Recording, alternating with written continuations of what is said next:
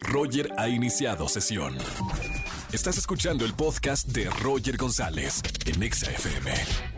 Seguimos en este jueves de Trágame Tierra. Soy Roger González. Ya llega el momento de escuchar las recomendaciones cinematográficas con Oscar Uriel. Amigo, ¿cómo estamos? Mi querido Roger González, siempre es un gusto saludarte a ti, a tu público y como todas las semanas tenemos dos estrenos que llegan a plataformas. Primero vamos con Netflix y es esta serie, a mí me encantó la primera entrega de episodios, Lupin. Ahora es la segunda temporada. El carismático Omar Sy, que es uno de los actores um, más simpáticos y, y, con un carisma muy particular en Francia, regresa como a Sam Diop. Ese Es el ladrón con personalidad afable quien basa sus atracos en la leyenda de Arsène Lupin, el personaje de ficción mejor conocido como el amo del disfraz, creado por Maurice Leblanc.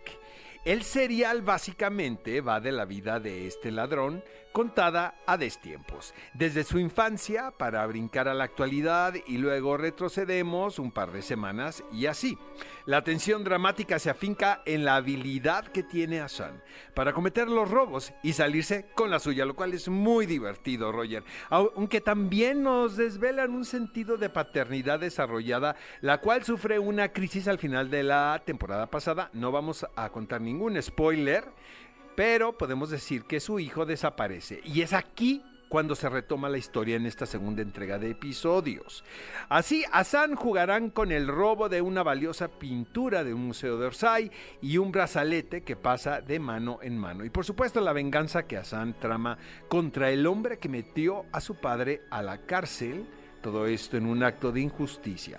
Probablemente esta segunda entrega de capítulos no se beneficie de las expectativas provocadas por el éxito internacional de la primera entrega de episodios. Y es que sabes que Roger, fíjate que nadie se esperaba el exitazazo que fue Lupin cuando se estrenó. Vaya, supongo que los ejecutivos pensaban que tenían un muy buen producto, una muy buena ficción, pero es una de las series más populares estrenada en la plataforma Netflix y la segunda entrega de episodio seguramente también va a ser un triunfo para ellos. Y bueno, Loki, ¿qué te puedo decir? He visto únicamente dos episodios de esta serie y se agradece a los ejecutivos de Marvel que sigan buscando nuevas formas para narrar estas series de plataforma. Eh, vimos WandaVision, la cual me encanta, y, y, Falcon y el Soldado de Invierno. Sin embargo, reitero que después de ver este par de capítulos de Loki, te, te, tengo que decir algo, Roger, es que me costó mucho trabajo entrar en la convención que se nos propone.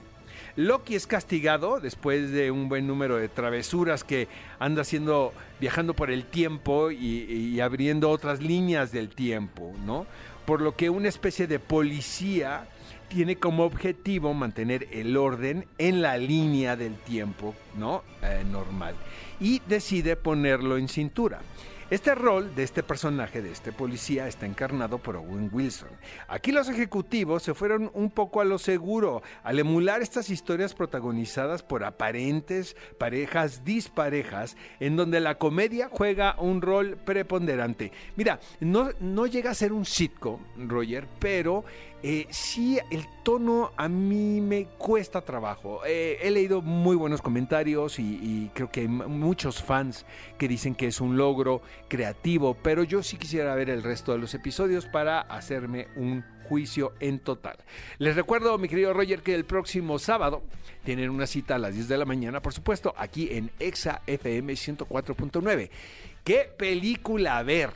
Mira, te voy a dar un adelanto. Tenemos de invitadas a Melissa Barrera, mexicana, ¿no? Es que la está rompiendo en, en, en, Hollywood gracias a la película In the Heights.